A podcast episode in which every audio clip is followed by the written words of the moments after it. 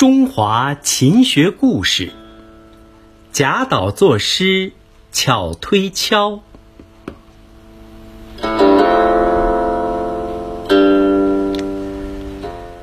贾岛是唐朝著名的苦吟派诗人，他在作诗方面缺少天分，为了写一句诗，常常花费好几年的时间。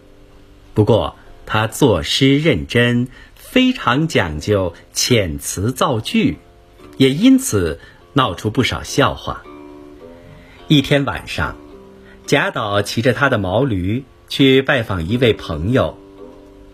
这天夜里，碧空如洗，月华如练，贾岛诗兴大发。他望着纷纷归巢的群鸟吟道。闲居少林病，草径入荒原。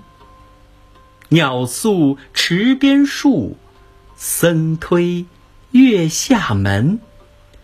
过桥分野色，移石动云根。暂去还来此，有期不复言。吟完后。贾岛开始犹豫，他觉得敲比推好，可又拿不定主意。于是他口中反复念叨，并不时用手比划着推门和敲门的动作。正在这时，一队人马从街道对面走过来，这是京兆尹韩愈的官车。路上的行人看到后纷纷避让，贾岛因为把所有的精力都放在斟酌诗句上，完全没有注意到周围的环境。他自顾自地骑着驴往前走，结果冲撞了韩愈的官车。韩愈的部下上前抓住他，送到韩愈马前问罪。直到此时。贾岛还在用手比划着，不知道究竟该用推还是敲。韩愈见他是个文弱书生，就问他为什么这么的莽撞。贾岛一看这个情形，知道自己闯下大祸，他如实对韩愈说。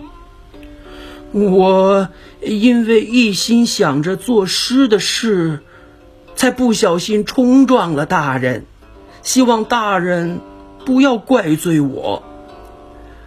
韩愈示意他继续说。贾岛见韩愈谈吐文雅，就把困惑自己的推与敲的问题和盘托出。一听贾岛的疑问。